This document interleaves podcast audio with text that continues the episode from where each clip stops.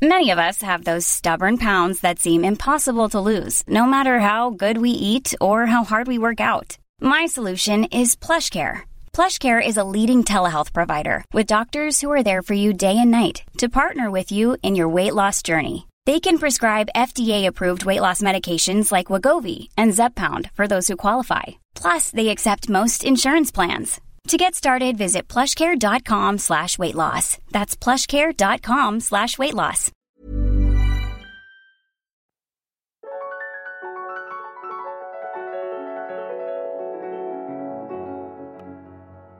Bienvenue dans Alors c'est pour bientôt, le podcast qui donne la parole aux femmes et aux couples qui rencontrent des difficultés pour concevoir un bébé. Chaque mercredi, je vous propose de partir à la découverte d'un nouveau témoignage et nous parlons des difficultés à concevoir un bébé et ainsi brisons le tabou autour des questions de fertilité. Moi c'est Anne Fleur, je vous parle depuis Boston aux États-Unis et je suis moi-même entrée en parcours PMA il y a quelques années. Dans Alors c'est pour bientôt, je donne la parole aux femmes et aux couples donc qui vivent ces moments et qui partagent avec générosité leur tranche de vie et le chemin emprunté pour commencer ou agrandir leur famille. Aujourd'hui, nous prenons la direction de la Belgique et partons à la rencontre de Christine. Lorsqu'elle m'a contactée, c'était au tout début du confinement en Belgique. Elle me proposait de partager son parcours, son recul et me disait qu'en racontant son histoire, cela pourrait certainement aider d'autres pémettes en plein parcours interrompus à cause du coronavirus. Certes, oui, ça m'intéressait. Puis quand j'ai commencé à creuser l'histoire de Christine, je me suis rendu compte que c'est véritablement une histoire en suspens. Vous savez, quand on regarde un film le soir en famille, on part chercher un verre d'eau pendant la pub et à notre retour, votre mari a changé de chaîne. Bah pareil. Christine, 40 ans, souffre d'insuffisance ovarienne. Elle ne réagit pas bien aux stimulations et ses gynécos lui conseillent assez rapidement d'avoir recours aux dons d'ovocytes à l'étranger. Un cheminement émotionnel et psychologique très long elle et son conjoint. Puis après deux ans et demi d'une succession de FIV et insémination, ils sont prêts et se rendent à Madrid pour commencer le processus. Entre-temps surprise, lors d'une visite chez son médecin, elle découvre qu'elle a plusieurs follicules qui ont l'air d'être d'excellents candidats à la FIV, ce qui ne lui était encore jamais arrivé.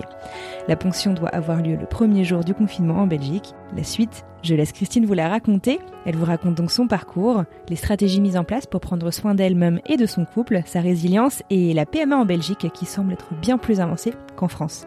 Allez, je vous présente Christine et je vous souhaite une très bonne écoute. Bonjour Christine, bienvenue sur le podcast. D'où est-ce que tu nous parles? Je suis, euh, mais je suis à Bruxelles, en Belgique. Très bien, d'accord, super. Comment ça va aujourd'hui? Et ça va très bien. On est en plein confinement, mais on gère. On gère Bon, super. Euh, on va parler donc euh, de ton parcours aujourd'hui. Je te remercie de m'avoir euh, contacté pour pour en discuter. Est-ce que avant de voilà de, de, raconter un petit peu tout ça, est-ce que tu pourrais me parler un petit peu plus de toi, te présenter, me raconter un peu donc qui tu es, quel âge tu as, me raconter un petit peu voilà à quoi ressemble ton parcours et ton envie en fait de, de devenir maman? Alors donc j'ai 39 ans, je vais avoir 40 ans dans 15 jours 3 semaines. Donc, euh, ah, mais bon, nouvelle dizaine. Mhm. euh, je suis française d'origine, mais ça fait maintenant à peu près 8-9 ans que je suis établie à Bruxelles. Mhm. Un peu, j'ai un peu bougé partout. J'ai, travaillé aux Pays-Bas, en Angleterre, et puis finalement, euh, je suis venue à Bruxelles pour le travail, où j'ai rencontré euh, mon mari. Il n'y a pas tellement longtemps, puisque j'ai rencontré il y a, il y a 5-6 ans maintenant. Euh, et puis, bon, on a, on a très très vite euh, décidé de, de vouloir euh, fonder une famille, vu nos âges. Donc moi, quand je l'ai rencontré, j'avais 35-36, et lui devait déjà en avoir 43-44. Euh, donc on, voilà, tous les deux, on s'est dit, il faut pas perdre de temps. Euh, moi, je voulais de toute façon un enfant depuis depuis longtemps, depuis au moins mes 30 ans. Mm-hmm. C'était une évidence de toute façon. Et puis donc tous les deux, on s'est on s'est décidé, euh, on, allait tenter euh, très rapidement au début de notre relation à avoir un enfant. Ah, quand tu dis très euh, rapidement, c'était c'était combien de temps après vous êtes rencontrés? Environ un an après. D'accord, ah ouais, donc très très rapide effectivement. Ok. Au bout d'un an, bah oui, au bout d'un an, je suis quand même allée voir ma gynécologue pour faire un petit bilan de santé. Mmh euh, m'a dit, ben, on essaye, vu mon âge, on essaye pendant 6-8 mois au naturel. Et si ça ne fonctionne pas, on fera un bilan complet de fertilité. Ok. Euh, faut savoir que mon mari donc a déjà une fille d'un mariage précédent, donc a priori il n'a pas de problème de son côté. Euh, et puis moi, bon bah ma gynécologue était assez confiante, j'ai pas d'antécédents médicaux, donc a priori ça devait bien se passer. Ouais. Et finalement, bah, au bout de huit mois, toujours rien. Donc je retourne la voir et là on fait un bilan de fertilité complet et on découvre que bah, mes taux hormonaux sont bons, mais le fameux taux AMH est très très bas. D'accord, l'hormone antimulérienne qui est euh, voilà. la réserve ovarienne. D'accord, ok. Donc elle est très basse. je veux dire, il n'y a pas vraiment de moyen de s'y attendre. Comment est-ce que comment est-ce que tu gères du coup cette information? Et, euh, et, qu'est-ce qu'on te propose? Alors je gère l'information pour au tout début, je la gère un peu en mode euh, ben c'est pas grave. Euh, qu'est-ce qu'on fait? Enfin, faut mettre en place un plan d'attaque, mais on va y arriver. Avançons quoi. Mmh Avançons. Donc au départ, ma gynécologue me propose, en me disant comme on n'a pas d'autres problèmes que la réserve euh, ovarienne faible, euh, elle me propose de commencer avec des inséminations. Donc on en fait deux qui ne donnent rien. Euh, je suis stimulée hormonalement, mais de manière très limitée. D'accord. Donc c'est pas c'est pas, pas des piqûres encore. Et ça donne rien. alors pour te stimuler du coup son indiscrétion? J'utilise un médicament et maintenant j'ai oublié le chlomide. Voilà. Ils utilisent d'accord. Voilà, du chlomide. Donc je vais prendre euh, un comprimé de chlomide ou deux comprimés de chlomide par jour, mhm. faire des prises de sang quand même assez régulières pour être sûr que j'ovule au bon moment et qu'on puisse faire l'insémination au bon moment. Euh, et puis voilà, on en fait deux et il y a rien qui se passe. Et donc là, ma gynécologue, elle me dit directement, il faut commencer une FIV. Alors, faut savoir, euh, je vais préciser qu'en Belgique, la Belgique est quand même un tout petit peu plus avancée que la France euh, au niveau de la PMA. Ah ouais? Euh, ouais. Allez, bon déjà les techniques, euh, tout ce qui est congélation d'embryons, etc. A priori, c'est c'est l'un des pays quand même qui est à la pointe en Europe pour toutes ah. ces techniques, en tout cas la recherche. Ah ok, super. la sécurité sociale en Belgique rembourse plus de FIV et d'insémination qu'en France. Ah ouais, c'est quoi les limites du coup? Là, on en est pour les FIV, on, on a droit à 6, 6 essais remboursés. Ah wow, ok les inséminations, je crois que c'est 5 ou 6 aussi. D'accord, ah oui, d'accord, effectivement. Ah, c'est beaucoup. Donc au départ, moi je me dis super, on a, voilà, on a de quoi tenter, euh, tant mhm. mieux. Et alors, du coup, c'est ta, c'est ta gynéco de ville en fait qui, qui gère tout, tout ce traitement jusqu'à là? Une gynéco qui, est déjà quand même assez euh, spécialisée dans tout ce qui est euh, fertilité. Elle a, elle a un parcours assez important là-dedans. Euh, mais oui, c'est elle. Je crois que ça aussi c'est une différence peut-être par rapport à la France, c'est que les gynécologues sont très très liés au centre de PMA en Belgique. Et donc, c'est assez facile en fait, avec sa gynécologue de ville, de, de, de, faire. Continuer, Voilà. J'ai pas eu besoin de changer. Donc ça, c'était déjà une bonne chose. Ouais, bien sûr, c'est hyper important. Voilà. Et donc, bah, on se lance dans une dans une première FIV qui euh, donc les piqûres que je décide de faire moi-même seule. euh, et puis euh, et la première ponction ovocytaire. Et là, euh, au moment là, donc avant la ponction, on établit le nombre de follicules. Okay. Et là, j'en avais, je crois que j'en avais que 5. C'est-à-dire, c'est vraiment pas beaucoup. Je crois qu'une femme en moyenne on a entre 9 et 18, je crois, quelque chose comme ça. D'accord. Donc j'en avais vraiment pas beaucoup et c'était la limite pour faire la ponction ovocytaire. Ah ouais. Euh, mais bon, mes taux, hormonaux sont bons. Donc voilà, ma gynécologue me dit il y a quand même moyen. Voilà, elle me dit il y a quand même moyen d'obtenir des embryons. Mhm. Donc on fait cette fameuse ponction ovocytaire sous anesthésie générale et puis le lendemain, le laboratoire nous appelle pour nous dire déjà combien d'ovocytes ont été ponctionnés et puis euh, si ça a pu, euh, s'ils ont pu être fécondés. Et donc moi, ils ont pu en ponctionner trois. Euh, ils ont déjà vu qu'il y en avait deux qui n'étaient pas euh, fécondés et un qui était en attente, il savait pas trop s'il allait être fécondé ou pas. Donc là, c'est un peu la douche froide. Et puis euh, le surlendemain, je me souviens encore, c'est un vendredi, le laboratoire me rappelle encore en me disant que le dernier ovocyte, bah, n'a rien donné, n'a pas pu être fécondé. Donc en fait, ah, c'est ce qu'on appelle, voilà, donc il n'y a, eu aucun embryon de la ponction. Donc là, c'est vraiment le, coup de bambou. Ouais, euh, dans la foulée, ma gynécologue m'appelle mhm. et en fait, elle me parle directement du don d'ovocytes. Ah oui, elle te, elle te propose du oh. coup tout de suite euh, une autre, euh, une autre technique. quoi. Euh, donc là, pour moi, ça c'était le rejet total. C'était trop tôt. C'était trop tôt. Elle, elle voyait mes résultats au niveau du taux d'AMH, au niveau, bah voilà, cette, cette ponction qui a rien donné. Euh, elle, pour elle, la qualité et la quantité de mes ovocytes sont pas suffisants pour donner quoi que ce soit. C'est pour ça qu'elle m'oriente directement vers un don d'ovocytes. Ouais, pour gagner du temps. Et être sûr que, comme les listes d'attente quand même pour les dons en Belgique sont assez importantes. Ah ouais, c'est comme en France ou? Je pense que c'est un petit peu mieux qu'en France, mais ça reste quand même très important. Et surtout que moi, bah, à, l'époque, donc c'était il y a deux ans et demi, trois ans maintenant, mmh donc je vais avoir 37, je crois. Euh, et donc la limite pour recevoir un don, c'est 42. D'accord. Ah ouais, donc ça aussi c'est plus tard qu'en France, d'accord. Voilà, c'est plus tard qu'en France. Mais comme il y a quand même entre deux et trois ans d'attente. Ah ouais, c'était risqué quoi. On vient avec une donneuse. Euh, voilà, donc il y avait tout ça qui, qui rentrait en compte, qui fait que bon bah voilà, ma gynécologue a fait son travail et m'a parlé directement du don d'ovocytes. D'accord. Et donc là pour moi c'était vraiment le le coup de massue, le rejet total. Euh, c'était inconcevable. Qu'est-ce qui te faisait rejeter cette alternative? Mais pour moi c'était vraiment euh, bah, le fait que c'était entre guillemets un corps étranger qu'on allait implanter en moi.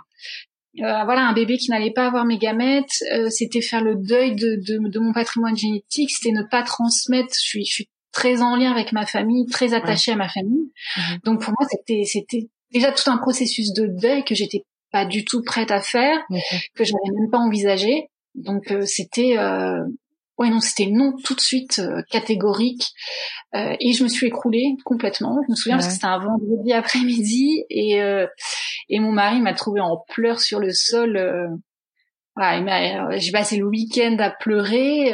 c'était c'était vraiment inconcevable qu'on qu'on se dirige vers le don d'ovocytes. Et du coup, en fait, le, le dimanche soir, j'ai décidé de tout arrêter. Enfin, on a décidé ensemble, on a décidé ensemble, mon mari était d'accord aussi de tout arrêter et, et de, de faire une pause et, euh, et vraiment se remettre euh, se remettre sur le droit chemin au niveau de la santé. Mais je suis très quand même penchée euh, vers les médecines douces et médecines alternatives. Et je me suis dit, avant d'envisager de refaire une FIV ou même de penser à un don d'ovocytes, il faut que je fasse attention à ma santé. Euh, je sortais quand même d'une épreuve assez difficile au niveau du travail, d'un burn-out. Je venais de démissionner, de lancer ma propre activité. Donc il y avait tout ça. Je me suis dit que ça a dû jouer. Ta vie était aussi très intense, quoi.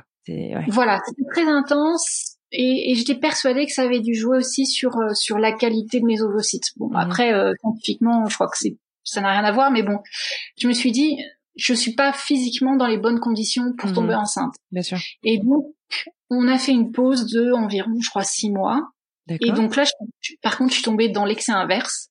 Donc, je me suis vraiment euh, lancée à fond sur tout ce qui était médecine douce alternative. J'ai fait de l'hypnose, de l'acupuncture, Génial. Euh, ouais, j'ai pris plein de compléments alimentaires.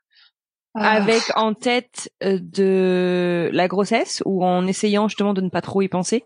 Comment est-ce que Avec en tête la grossesse. Ouais. Euh, je faisais de l'hypnose pour essayer de lâcher prise parce que tout le monde me disait évidemment si tu lâches prise, voilà, ça va venir. Bien sûr. Bien sûr, oui, oui, ça n'a pas dû fonctionner. j'ai pas lâché prise et je suis vraiment tombée dans l'excès inverse euh, de, de voilà de sous couvert de je fais une pause, je m'occupe de moi. En fait, euh, ben, j'avais qu'une idée en tête, c'était euh, la performance entre guillemets physique que je pouvais atteindre pour être euh, dans les meilleures conditions possibles pour tomber enceinte. Et donc voilà, pendant six mois, ben, j'ai fait tout ce qu'on peut imaginer entre l'hypnose, oui, de l'acupuncture, des compléments alimentaires je, m'enfilais des cuirets euh, d'huile, euh, je crois que c'était de l'huile de pépins de raisin, parce qu'il paraît que ça, ça améliore la qualité de ton endomètre, enfin plein plein de choses. Ah. Au, bout de six... Au bout de six mois, toujours rien. Donc je suis retournée quand même voir ma gynécologue et je lui ai dit je veux retenter euh, une FIV. Et donc on est reparti pour faire une FIV. J'avais de nouveau encore que cinq follicules, donc la limite pour pouvoir être ponctionnée. Euh, et là, ça a donné deux embryons. Euh, enfin, ils ont pu, ils ont pu avoir pardon trois embryons. Ils m'en ont implanté deux. Euh, et le troisième, ils n'ont pas pu le congeler. Il n'était pas assez de bonne qualité pour être congelé. Donc ils m'ont implanté deux embryons qui n'ont pas tenu, qui ne se sont pas développés. D'accord. Et du coup, euh, j'ai voulu enchaîner, ce qui était une erreur probablement, mais j'ai voulu enchaîner directement avec une autre FIV, le cycle suivant. Ah oui, tu, on t'a pas imposé de, de pause, euh, ne serait-ce que d'un cycle entre les deux. Non, encore une fois en Belgique, tu, tu peux les enchaîner à partir du moment où tu as atteint un certain âge. Ah Donc là, moi, j'avais déjà, je crois, 30, oui, j'avais 38. Mm-hmm. Donc j'ai pu les enchaîner et à partir du moment évidemment où tes taux hormonaux sont, sont bons. D'accord. Donc là j'ai enchaîné, j'ai refait une autre fille, donc rebelote, toutes les piqûres, euh, plus de vie sociale parce que les piqûres sont entre 18h et 20h, donc euh, mm-hmm. voilà, c'est à la maison. Euh, et puis donc on refait cette, cette ponction encore une fois que 5 follicules ou 4 follicules. Et puis ça, a, ça a donné un embryon qu'on qu'on a pu transférer et euh, et puis, voilà, ça n'a toujours pas donné de grossesse. Et donc là, ben, bon, là complètement désespérée encore une fois. Mm-hmm. Mais, euh, la seule chose qui m'a rassurée, c'est qu'il y a quand même eu à chaque fois des embryons. Donc là, j'étais quand même, euh, il y avait une partie de moi qui voulait encore y croire. Euh, et puis bon, là par contre, euh, j'ai fait une pause. J'ai dû faire une pause de deux cycles. Ouais. Euh, puis je retourne voir ma gynécologue qui me découvre des kystes aux ovaires. Ah. Donc là, de nouveau. Et je crois en plus que ça tombait à la période de Noël. Donc il y a déjà une période assez sensible quand on essaie de tomber enceinte. Bien sûr. Euh, donc là, c'était vraiment encore une fois le, le, coup de massue où je me suis dit mais ça va jamais s'arrêter. Donc voilà, elle me découvre des kystes aux ovaires. Donc évidemment, on ne peut rien faire. Euh, on attend de voir s'ils peuvent, euh, ils peuvent euh, partir euh, naturellement. Euh, et au, au, bout de 15 jours, 3 semaines, je retourne la voir et ils sont partis. Enfin, ils sont, ils sont plus là, ils sont partis. Mais bon, elle me conseille encore d'attendre, d'attendre un cycle. D'accord. Et puis, au lieu de faire une FIV, de refaire une insémination pour essayer un petit peu de mettre mon corps au repos et de pas être. C'est clair, le corps il prend cher hein, à enchaîner aussi rapidement, euh, bien sûr. Mais j'étais vraiment dans le mode guerrière et puis euh, mm-hmm. on y va. Euh, voilà, fallait, fallait, fallait y arriver. D'accord. Bon, c'est vrai que, que avec mon mari, on s'était dit aussi, euh, lui, donc il avait, il avait 46, euh, et il s'était dit aussi, euh, il, il, aimerait bien être papa avant d'avoir 50 ans, quoi, de nouveau. Donc il y avait aussi ce paramètre qui moi me faisait stresser, euh, de, de, se dire, ben, on, faut pas, faut pas qu'on traîne. Ouais. Euh, c'est marrant que tu que tu je comprends tout à fait hein, la, la le désir de ton mari mais finalement c'est aussi toi finalement la, au niveau du timing du coup qui avait euh, ce besoin pressant je dirais euh, d'y arriver. Et finalement c'est rigolo que oh, tu gardes en tête que il faut que ça marche pour ton mari aussi. On se met comme ça dans des dans des situations. c'est ça non exactement. Ouais. Enfin c'est marrant. Bien sûr avec tous les guillemets qu'il faut hein, mais oui mais je me enfin je me suis dit faut voilà, lui, il a, il a aussi ses peurs et sa mhm. peur, c'était de trouver assez d'énergie euh, pour élever l'enfant, etc., Et donc, euh, voilà, pour moi, tant que je peux encaisser les piqûres et que tout va bien au niveau de mes taux hormonaux et qu'on me dit pas non, je fonce. D'accord. voilà. Déterminé. Euh, exactement. Mhm. Après, avec le recul, c'est vrai qu'entre les deux filles, peut-être que ça aurait donné de meilleurs résultats si j'avais laissé passer un cycle. Mmh. Euh, ma gynécologue est convaincue que non parce que l'état de mes ovocytes et le nombre, de toute façon, c'est pas, ça va pas changer. Mmh. Donc, euh, voilà, c'est fait, c'est fait. Ouais. Euh, donc tout ça, bah, au moment de, de, Noël, donc mes kystes sont disparus et puis on décide de faire cette fois-ci de refaire une insémination. Euh, bon, qui ne donne rien. On en a fait deux, je crois, un peu coup sur coup, mais alors pareil sans hormones, de manière complètement euh, naturelle, juste en surveillant euh, euh bah, quand est-ce que j'allais ovuler. et c'est tout. Et donc là, deux inséminations, encore une fois, ça donne rien du tout. et puis on décide quand même de nouveau de refaire une FIV. Et là, pareil, on a pu ponctionner, je crois, euh, deux, trois, oui, trois ovocytes, et puis euh, ça donne encore une fois deux embryons. On en implante un en disant on va pas prendre le risque d'en mettre deux si jamais, etc. Euh, et puis ça ne donne rien, et le deuxième n'a pas pu non plus être congelé. Ah mince, ok. Ouais. Donc là, c'est encore une fois, là, c'est c'est vraiment la déconvenue. On est, on est on ne sait plus trop quoi faire. Euh, entre deux, moi, je me suis renseignée pour aller voir un, autre centre de fertilité à Bruxelles, où il y a enfin, un professeur qui est assez renommé pour tout ce qui recherche dans la fertilité. Donc, j'ai pu avoir, euh, au bout de je ne sais pas combien de coups de fil, un rendez-vous avec elle. Euh, qui regarde tous mes résultats et qui me redit la même chose, qui me dit au vu de tous mes résultats et de tous les échecs en FIV, il faut penser en dos. Euh, donc voilà, donc là c'est de nouveau le même diagnostic euh, par quelqu'un d'autre, et là ça commence à faire son chemin. Ouais, bien sûr. Euh, voilà, ça commence à faire son chemin. On en est à, à peu près à deux ans, deux ans et demi d'essai. Mhm. donc là, on, on, se penche véritablement sur la question. au niveau du deuil de mon patrimoine génétique, je laisse un peu ça de côté. par, par contre, moi, ce qui me gêne fortement, c'est le côté, voilà, c'est le côté un peu commercial de la chose. Euh, parce qu'elle elle m'oriente pas du tout vers l'étranger. Elle me dit qu'on peut tout à fait le faire en Belgique, mais que les délais d'attente sont assez longs et surtout que j'avance en âge et donc je risque de, de dépasser la limite légale pour obtenir un don. Que le don soit attribué, quoi. D'accord. Exactement.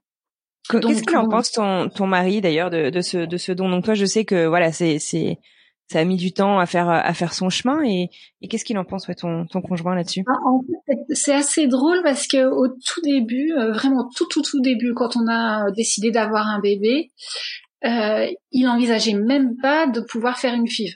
Pour lui, c'était non non une insémination au maximum, mais pas de FIV. Et puis au finalement, bon bah voilà, il n'y avait pas le choix, on fait des fives. Et là pour le don, c'est un peu pareil. Il a été comme moi. Il dit non, c'est pas possible. Je, pour lui dans sa tête, ce serait avoir un enfant avec quelqu'un d'autre. Euh, et donc il était bloqué là-dessus. Et puis finalement, c'est c'est lui qui est quand même venu euh, vers moi en disant mais essayons d'y réfléchir. Ouais. Donc c'est c'est c'est lui qui qui est qui m'a dit écoute euh, il faut il faut qu'on se renseigne, il faut qu'on réfléchisse et, et, voir ce qui est possible de faire. Donc voilà, il a il a aussi, euh, je crois qu'on a parallèlement tous les deux réfléchi de notre côté euh, pour finalement converger et se dire il faut que faut il faut peut-être qu'on passe par là pour pouvoir fonder notre famille. Ouais. Euh, et donc, euh, à partir de là, on a commencé. Enfin, moi, j'ai commencé à me renseigner toujours de manière assez déterminée un peu partout.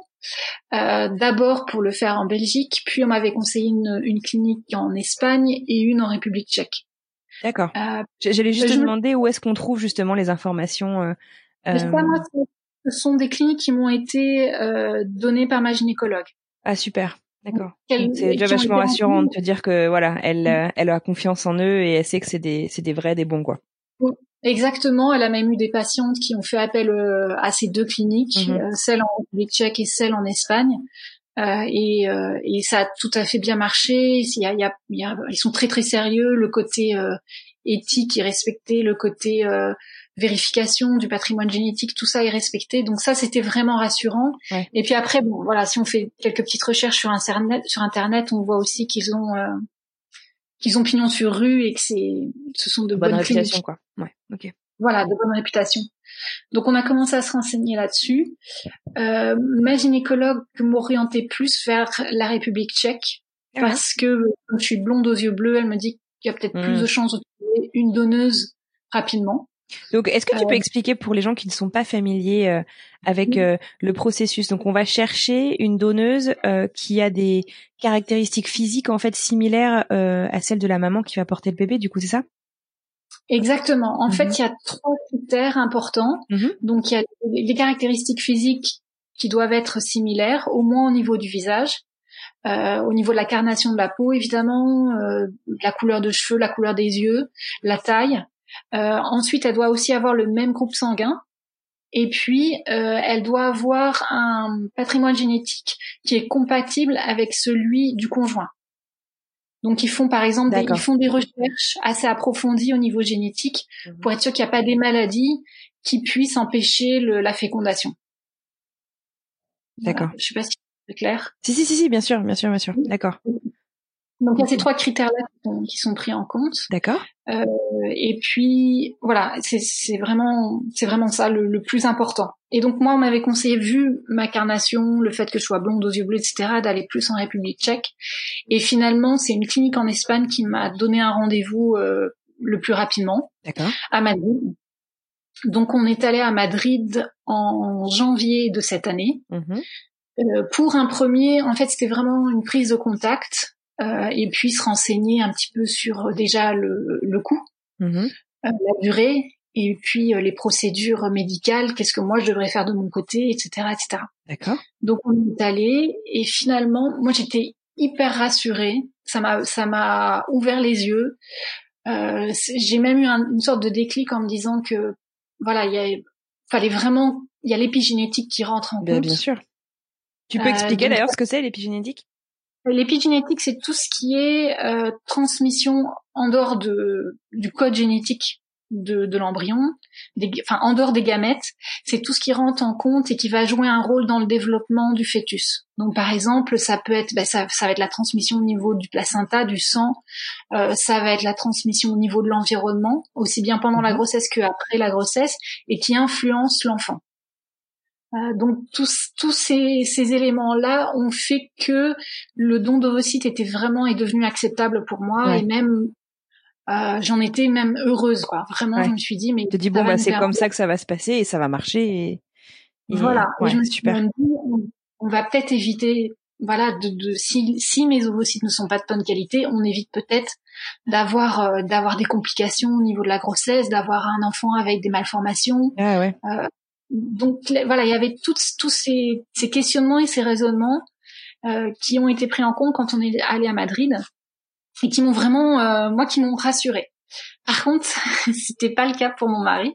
Ah mince. Euh, ouais, donc là, euh, au niveau de, au niveau du couple, c'était assez difficile à gérer parce que lui, il a vu tout de suite. Évidemment, il y a un côté commercial assez important.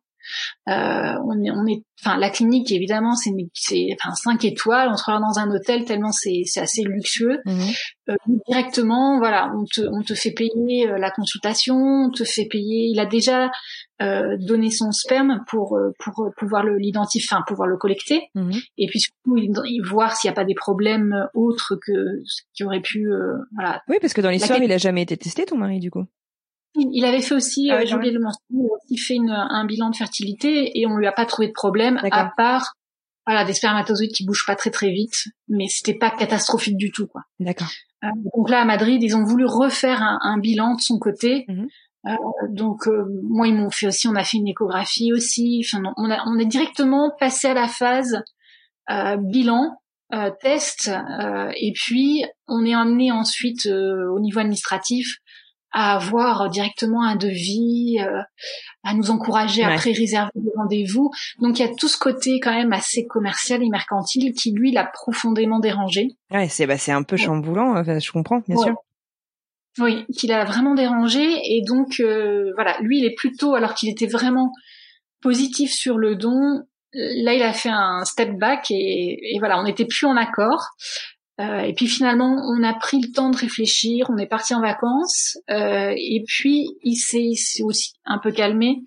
Euh, il a compris aussi, il faut savoir que les femmes qui donnent le, en général leurs ovocytes sont des étudiantes qui font ça pour payer leurs études, donc il y a un côté, c'est pas non plus une trop mauvaise action, c'est pas, voilà, c'est pas, il y a un côté un peu rassurant là-dessus. Ouais.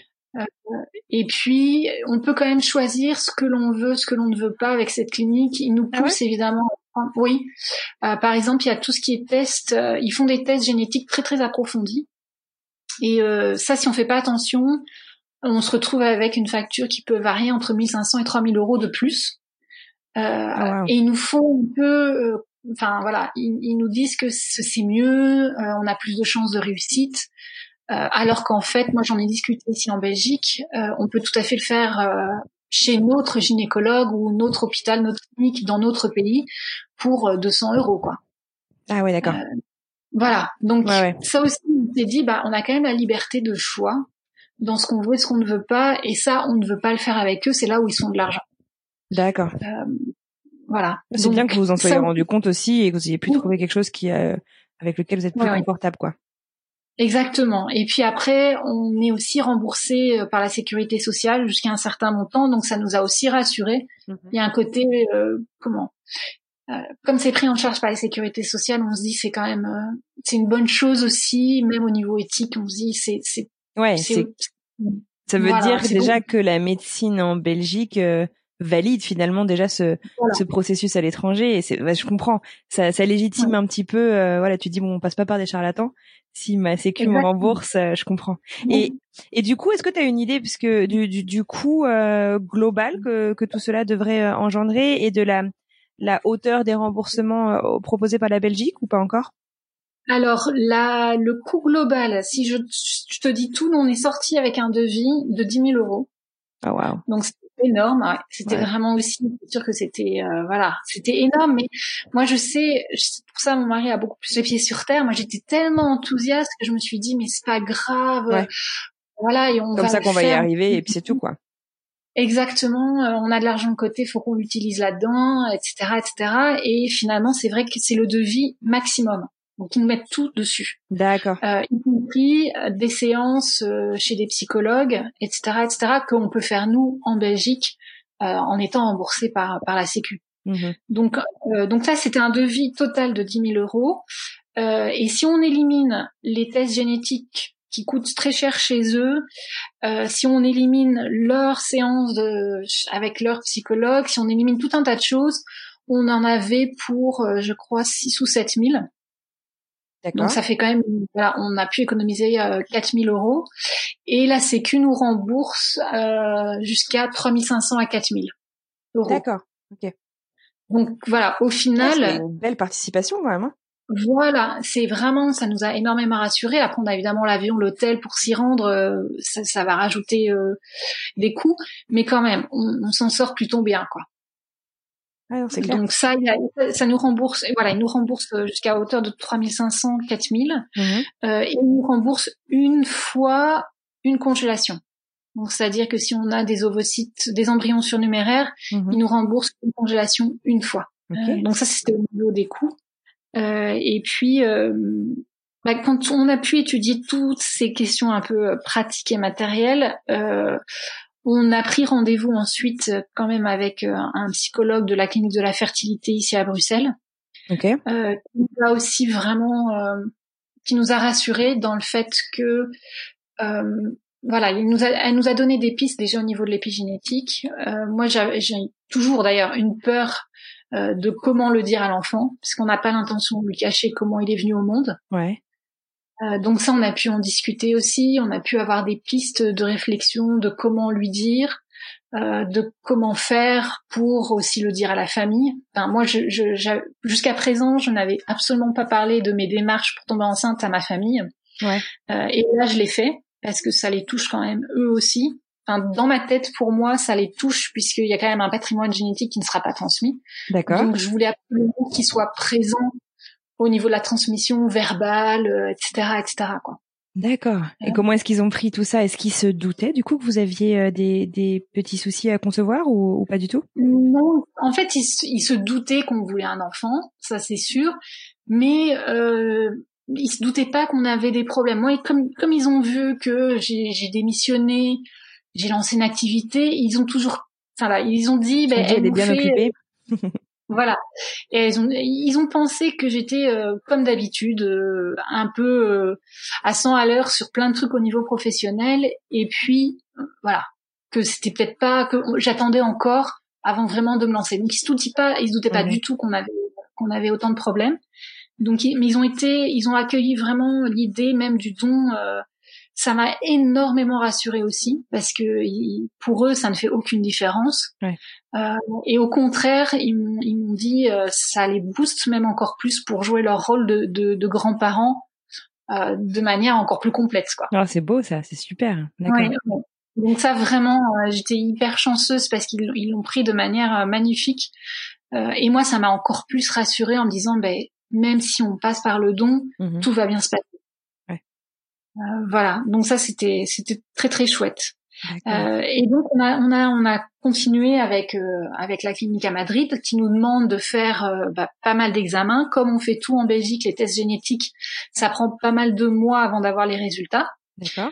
Euh, et puis moi, il voulait absolument aussi vérifier que je n'ai plus de kyste avant éventuellement de, de procéder, si on trouve une donneuse rapidement, de procéder à, à l'implantation d'un embryon. Donc du coup, je retourne chez ma gynécologue. À la fin d'un cycle, je retourne la voir pour euh, pour avoir un résultat, euh, une échographie pour pouvoir l'envoyer à, à Madrid. Et mhm. je n'ai pas du tout de, de kyste. Super, si t'as plus du tout de kyste. C'est une super nouvelle. Euh, et euh, non seulement j'ai plus du tout de kyste, mais en plus j'ai sept follicules. Ce qui est, ce qui m'est jamais retournement de situation. qui m'est jamais arrivé. Et donc là, donc je suis hyper étonnée et donc euh, tout de suite je dis à, à ma gynécologue, je sais pas, on fait une FIV, on en fait une autre. Et là, par contre, ma gynécologue m'a dit, mais attention, parce que si vous êtes parti pour faire un don d'ovocytes, si mentalement, psychologiquement, vous êtes prêt pour le don, et que vous refaites une FIV, ce sera extrêmement difficile psychologiquement de se remettre dans la procédure du euh, et donc, du coup, je rentre un petit peu mitigée à la mmh. maison. On en parle avec Peter, qui me dit "Mais écoute, t'en as jamais eu sept, euh, faut qu'on tente." Et donc, je rappelle ma gynécologue en lui disant "Je comprends bien le, la problématique psychologique, mais mmh. on va gérer, c'est pas grave, on refait une FIV." Euh, et donc, je retourne, euh, je retourne la voir. Par contre, là, je lui impose entre guillemets euh, mes conditions, dans le sens où je veux pas être bombardée d'hormones. Parce que je me dis si ça ne marche pas et que je développe de nouveau des kystes, ça veut dire que pour Madrid, bah, redécaler tout. Ouais, d'accord. Voilà. Euh, donc là, elle me fait un nouveau protocole, euh, beaucoup plus light, avec encore des piqûres, mais vraiment plus légères et puis un peu moindre, euh, moins de piqûres. Euh, et puis je suis suivie donc tous les deux jours, prise de sang, échographie. Euh, il s'avère que vers la 8, J8, euh, j'ai plus que cinq follicules, donc il y en a deux qui ont disparu. Mais bon, voilà, ces cinq-là se développent bien, mhm. donc on continue. Euh, la veille de la, non, les deux jours avant la ponction, on n'en trouve plus que trois. Mhm. Donc là, c'est encore euh, un peu, un peu dur à encaisser, mais encore une fois, bon bah, il se développe bien. on va continuer. Normalement, on doit en avoir cinq, mais elle me fait quand même passer le dossier. Elle m'a dit c'est pas grave, on va quand même faire la ponction parce qu'il se développe vraiment bien. Et donc le jour de la ponction, en fait, c'est le jour où en Belgique on annonce le début du confinement à cause du coronavirus. Ah wow. Et donc moi j'arrive euh, à l'hôpital mhm. et on ah on te fait pas du tout du coup euh... oh la vache. c'est pas ça. Donc j'arrive à 7 heures du matin ou je sais plus 6h45 euh, ouais. euh, pour me présenter donc à l'administration etc. Et on me dit ah non non non tous les hôpitaux sont fermés c'est le début du confinement. Oh. Euh, que tous les services hospitaliers non essentiels sont fermés, donc votre opération est reportée. Et donc, voilà, moi, panique totale. Je me dis, mais c'est pas possible. Moi, j'ai pas eu d'appel de mon gynécologue. Euh, j'ai fait ma piqûre pour déclencher l'ovulation euh, la veille. Donc, on était le vendredi, c'était le confinement qui était annoncé. J'ai fait ma piqûre de déclenchement le samedi. Et donc, le lundi à 6h45, j'étais à l'hôpital pour la ponction. Ouais. Et donc là, l'administration, oui, voilà, on me dit, ben non, désolé, vous devez rentrer chez vous. Euh, ce n'est plus possible. Et donc là, moi je m'effondre en larmes en me disant mais c'est pas possible, on peut pas faire ça, c'est pas possible. Et là mon mari prend les choses en main en disant mais appelez le service PMA. Nous on nous a pas appelé pendant le week-end. Euh, il y avait eu quand même des infos euh, qui avaient été données en disant pour toutes les opérations, si votre médecin ne nous appelle pas, c'est qu'elle est maintenue. Ah d'accord. Voilà, donc on avait eu, on avait eu cette information-là. C'est pour ça que moi j'ai pas vraiment paniqué pendant le week-end en me disant bon bah j'ai pas eu d'appel, l'opération est maintenue. Euh, et donc euh, j'étais même prête à, à, dire mais c'est pas grave qu'il me les ponctionne sans anesthésie, euh, peu importe, on le fait quand même. Euh, et puis finalement, bah, ma gynéco est venue est venue nous récupérer à l'administration et nous a dit non non non c'est bien maintenu, vous inquiétez pas. Par contre, si jamais ça donne des embryons, on ne pourra pas vous les transférer maintenant. Ils devront être congelés. Ah ouais, d'accord. Parce qu'avec le virus, c'est trop trop compliqué, trop dangereux de faire euh, les transferts. Euh, voilà. Tout. En fait, j'étais arrivée au dernier jour euh, avant la fermeture de tous les centres de PMA. Wow. Donc, ouais, dans mon malheur, j'ai eu de la chance parce que j'ai quand même pu être prélevée. Mhm. Et il y a, enfin, les autres femmes qui étaient en plein milieu de, du protocole pour avoir la ponction ovocitaire ont dû arrêter. Donc ça, c'était, euh, ça c'est dur. Par contre, ça, ça c'est vraiment dur. Euh, donc je fais la ponction. Et sur les trois embryons, donc la mauvaise nouvelle euh, à la fin de l'opération, ma gynécologue vient m'annoncer qu'elle a pu en prendre qu'un seul. Euh, donc statistiquement, avec un seul ovocyte en général, on n'a pas d'embryon. Donc là, je me dis bon bah voilà, c'est c'est terminé, c'était notre dernier coup, euh, tant pis. Enfin bon bref, un peu désespéré, mais bon, je me dis c'est pas grave, euh, on verra avec Madrid. Euh, et puis on voilà, on, attend de voir. Et le lendemain, donc le laboratoire m'appelle quand même et, euh, et, ils me disent ben non, il y a quand même bien un embryon. Ah, ça a donné, voilà. La bonne nouvelle, ça donne un embryon. Euh, mais ils me disent bon bah voilà à cause du coronavirus tout est fermé donc de toute façon on ne peut pas vous l'implanter mhm. on va devoir le congeler euh, à J4 ou J5 d'accord et là enfin vu la qualité de, de mes ovocytes ma gynécologue m'a toujours dit s'il y a congélation euh, ça reste très délicat pour euh, que l'embryon se développe correctement. D'accord. Euh, et le laboratoire devait me rappeler à la fin de la semaine pour savoir si c'était bien développé avec la possibilité d'être congelé. Donc toute la semaine, ben, j'ai attendu le coup de fil en me disant ben, il va pas se développer parce qu'on n'a jamais réussi à congeler mes embryons, donc euh, c'est pas possible. Euh, et le, le, oui, le samedi matin, donc de la même semaine, le laboratoire m'appelle en me disant mais non c'est bon, il a pu être congelé. Non mais donc on a un embryon voilà, donc là on était hyper contents. Bah euh, même si ça donne rien, on s'est dit quand même, on est, on sera allé jusqu'au bout du processus. Euh, et donc on a un embryon congelé, mais on ne sait toujours pas quand on pourra le faire le transfert euh, puisque tout est bloqué avec euh, avec le coronavirus. D'accord. Donc là effectivement, donc on est en plein euh, confinement. Ce que vous pensez faire du coup quand les choses vont vont un peu se décanter et réouvrir, c'est on commence par le transfert euh, de ce petit embryon euh, qui vous attend. Euh, en espérant donc que, la décongélation et tout se passe très bien. Et, et du coup, l'Espagne, c'est en attente quoi. Enfin, c'est, on espère ne pas y avoir ah recours. Et puis sinon, bah, on vous y retournerait par la suite quoi.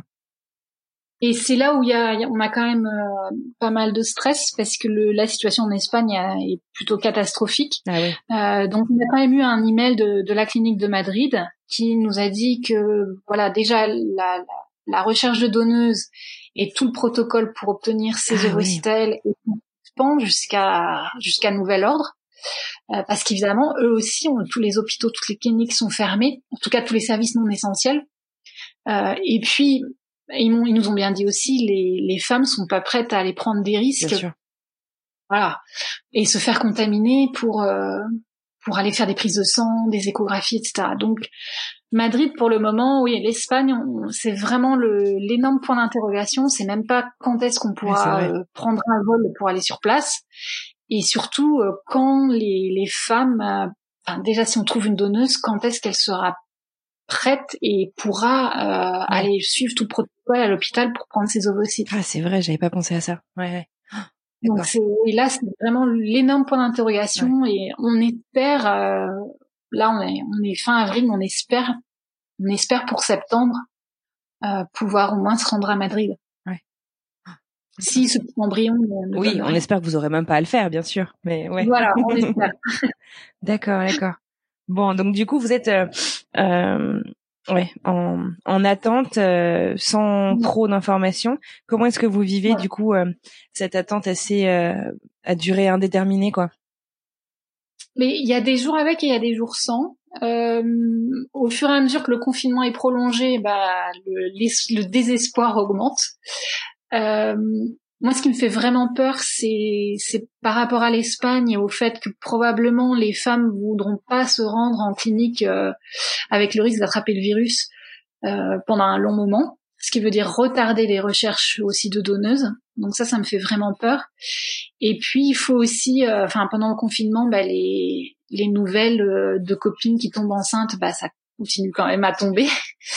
et là, ça c'est plus dur à gérer parce que on, déjà qu'on ne contrôle pas du tout le processus, euh, mais là il y a en plus l'attente, euh, le fait que tout soit en stand-by, c'est encore plus dur, je trouve, à gérer les annonces de grossesse des autres. Euh, Bien sûr. Donc ça, voilà, il y a tout ça à gérer. Donc émotionnellement, c'est un peu le les montagnes russes. Ouais, ce que j'allais dire. Ok. Ouais, non, j'imagine. Et, et, et ton mari, euh, je voulais revenir un petit peu quelques mois en arrière. Du coup, c'est en janvier que vous êtes allé en Espagne, donc il n'y a pas si longtemps que ça. Ça a été quoi pour lui le déclic euh, d'accepter finalement, parce que tu disais qu'il avait été beaucoup sur la réserve euh, par rapport à cette euh, ce possible don euh, d'ovocytes. Ça a été quoi le déclic pour lui pour que finalement il se dise ok bon bah c'est parti, on, on tente? Euh, je pense que le fait de lire pas mal de choses sur l'épigénétique, ça l'a rassuré sur le fait que euh, je transmette aussi moi des choses au fœtus pendant la grossesse. Ça, ça l'a vraiment rassuré. Euh, le fait aussi, avant, il avait l'image euh, avec le don d'ovocytes de d'avoir un bébé avec une autre. Euh, et donc ça, il a, il a quand même changé d'opinion euh, en lisant beaucoup sur l'épigénétique. Ouais. Euh, mais encore une fois, il y a des jours avec, il y a des jours sans. et encore hier, on me disait, j'espère tellement que cet embryon va pouvoir se développer et tenir qu'on est. Voilà, il disait, ce serait, ce serait tellement merveilleux, ce serait l'idéal. Et puis il y a, y a d'autres jours où il me, voilà, c'est même lui qui regarde les vols pour Madrid. Quand est-ce qu'ils vont réouvrir les vols pour Madrid? Voilà, c'est, je pense qu'il passe aussi par des hauts et des bas. Euh, mais son déclic à lui, je crois que ça a été vraiment euh, de lire beaucoup sur l'épigénétique et de voir que finalement euh, un patrimoine génétique donné euh, peut être modifié par tellement de choses. Mmh euh, les gènes en fait s'activent ou se désactivent en fonction de tellement de paramètres que ce soit dans l'utérus pendant la grossesse ou après au moment de dans l'environnement dans lequel l'enfant grandit que ça l'a vraiment rassuré sur le fait que ce sera notre enfant, quoi qu'il arrive, c'est notre enfant. Ah bah c'est sûr, bien sûr. Mais c'est un processus euh, ah bah. extrêmement long et qui est jamais gagné en fait. Il se pose des questions euh, tous les jours et un jour ça va aller, un jour ça n'ira pas. Je pense que ce sera véritablement réglé quand je serai enceinte et quand l'enfant sera là. Tu, disais justement que ça a un peu euh, chamboulé votre couple, tout ce parcours jusqu'à aujourd'hui. Est-ce que tu peux nous nous parler un petit peu justement de des stratégies. Donc, vous êtes allé voir euh, un psychologue euh, à la clinique euh, PMA de Bruxelles pour vous aider un petit peu à accepter justement ce parcours. Et puis c'est bizarre en fait de dire accepter parce que si ça se trouve tout va se passer en Belgique, on n'en sait rien. Mais quelles ont été un peu les, les stratégies justement que vous avez mises en place pour protéger votre couple, si je puis dire? Alors, le, aller voir un psychologue, ça nous a vraiment aidé parce qu'on a pu euh, déjà on a pu euh, il a pu lui exprimer euh, tout ce qu'il ressentait, ce qu'il m'avait pas vraiment non plus dit, ses peurs, etc., qu'il n'avait pas formulé avec moi. Donc là, il a pu les mettre sur la table devant une tierce personne complètement étrangère, mais ça l'a soulagé aussi. Et du coup, moi, j'ai aussi compris ce par quoi il passait dans sa tête.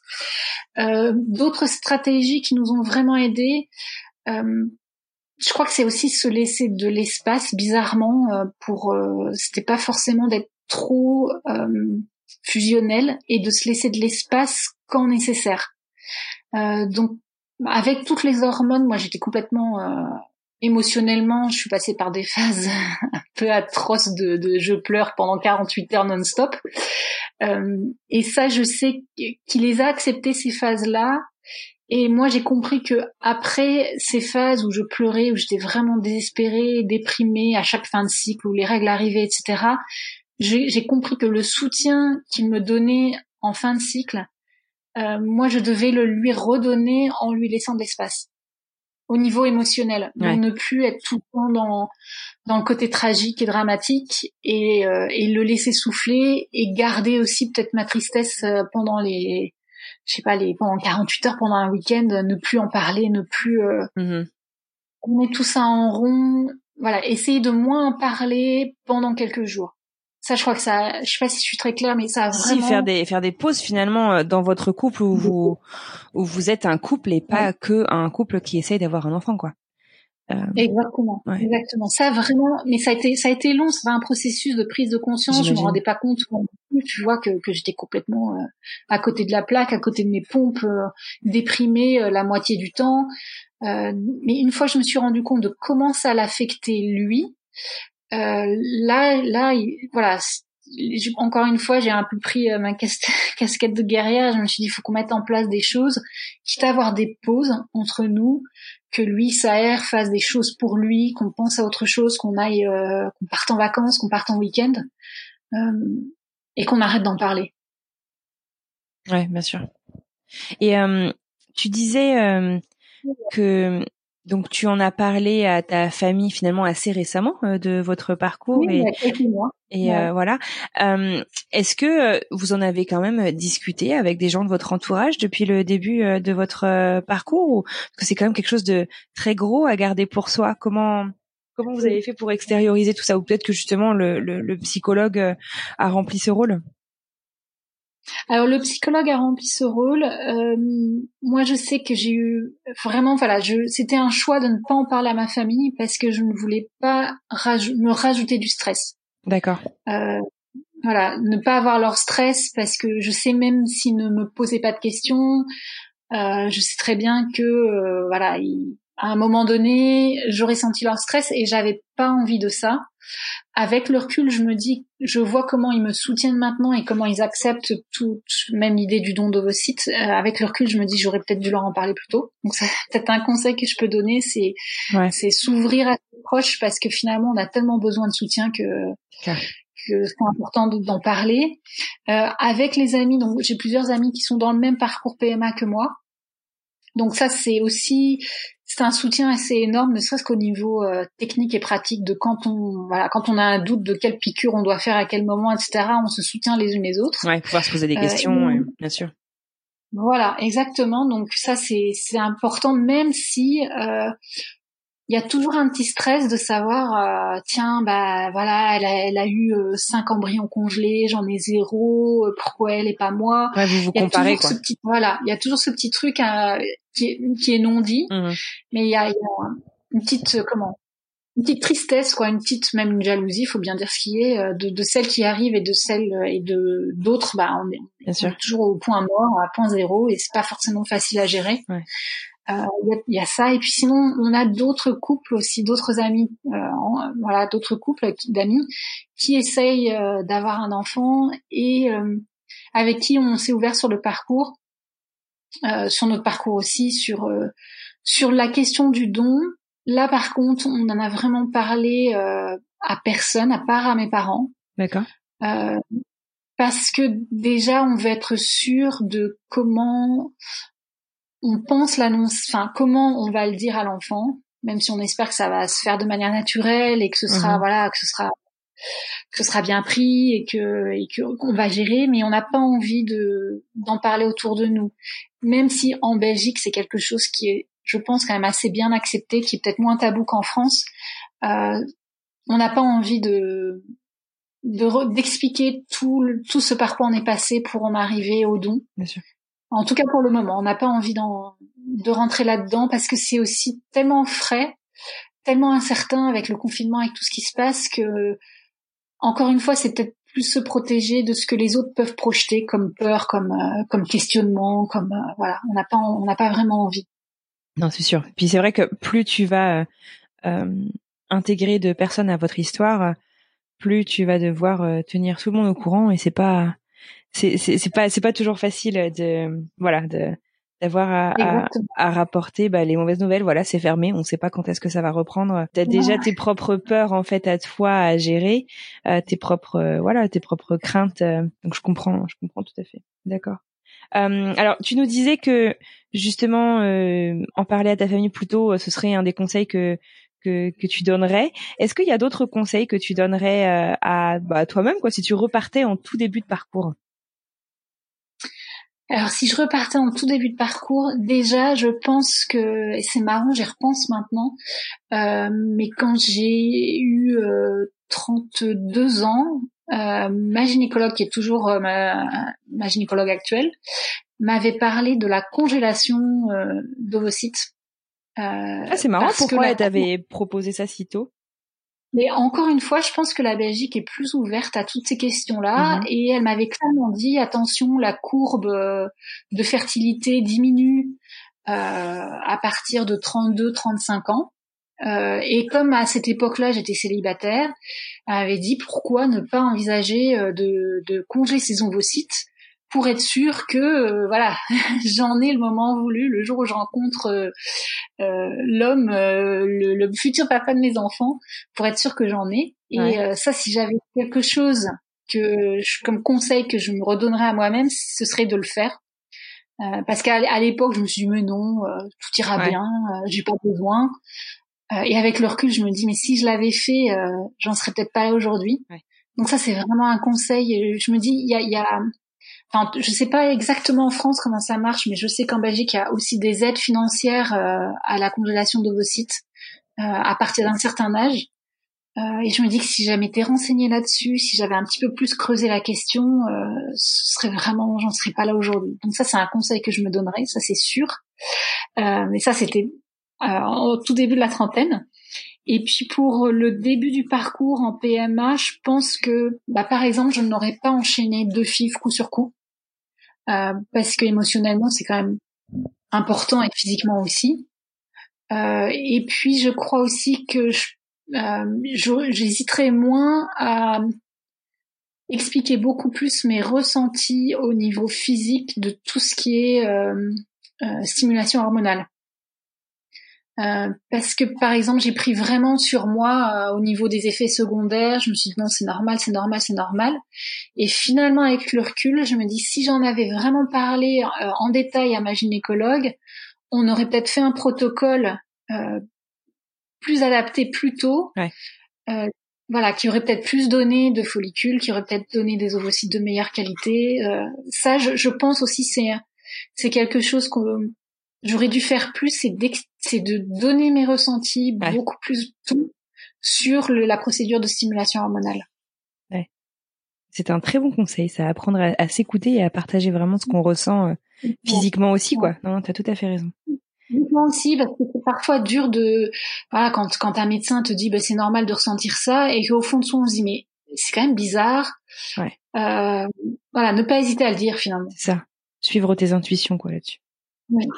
D'accord, très bien. Écoute, euh, Christine, je te dis un grand, grand merci d'avoir pris euh, le temps de, de, partager ton histoire. Euh, généralement, je demande à mon invité ce qu'on peut lui souhaiter pour la suite. J'ai une petite idée quand même euh, de ce qu'on peut te souhaiter.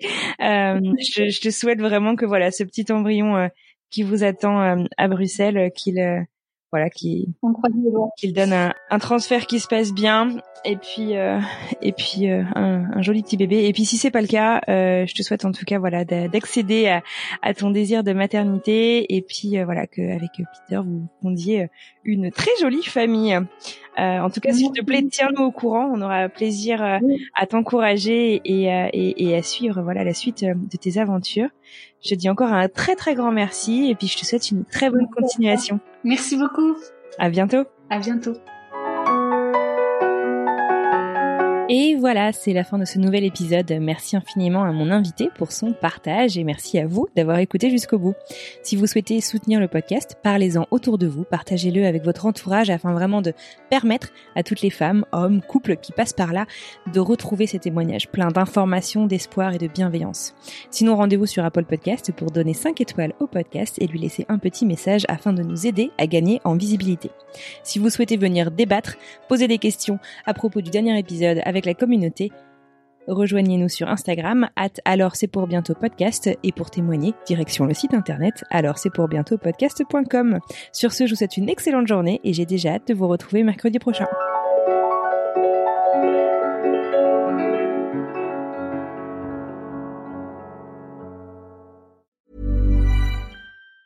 Planning for your next trip? Elevate your travel style with Quince. Quince has all the jet setting essentials you'll want for your next getaway, like European linen, premium luggage options, buttery soft Italian leather bags, and so much more. And is all priced at 50 to 80% less than similar brands. Plus, Quince only works with factories that use safe and ethical manufacturing practices. Pack your bags with high-quality essentials you'll be wearing for vacations to come with Quince. Go to quince.com slash pack for free shipping and 365-day returns.